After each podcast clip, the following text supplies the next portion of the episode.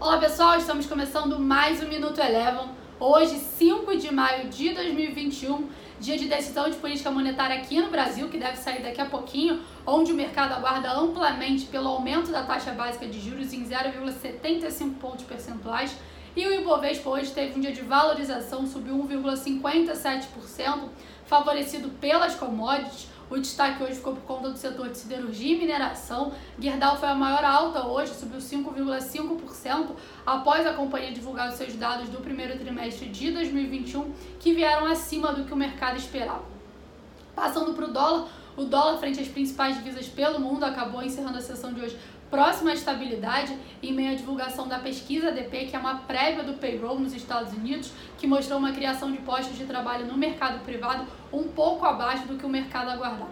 Vale lembrar que o payroll ele sai agora na próxima sexta-feira. Já que no Brasil a gente viu o enfraquecimento do dólar frente ao real, isso aconteceu com os investidores aguardando um tom mais duro do comunicado do, do Copom, que deve sair logo mais. Aqui o dólar encerrou o dia de hoje com queda de 1,2%, cotada a R$ 5,36.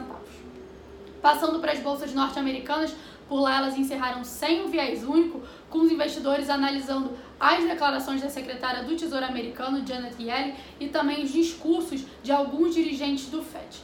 O S&P 500 encerrou o dia de hoje com uma leve alta de 0,07%.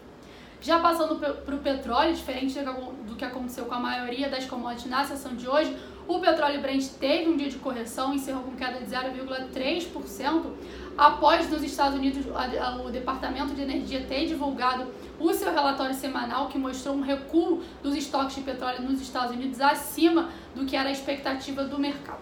Além disso, os investidores ainda, ainda seguem analisando o avanço da Covid-19 na Índia, que também pode influenciar o desempenho do petróleo Brent. O Minuto Eleven de hoje fica por aqui. Se você quiser ter acesso a mais conteúdos como esse, inscreva-se em nosso site www.elevafinancial.com e siga a Eleven também nas redes sociais. Eu sou a Jéssica Feitosa e eu te espero no próximo Minuto Eleven.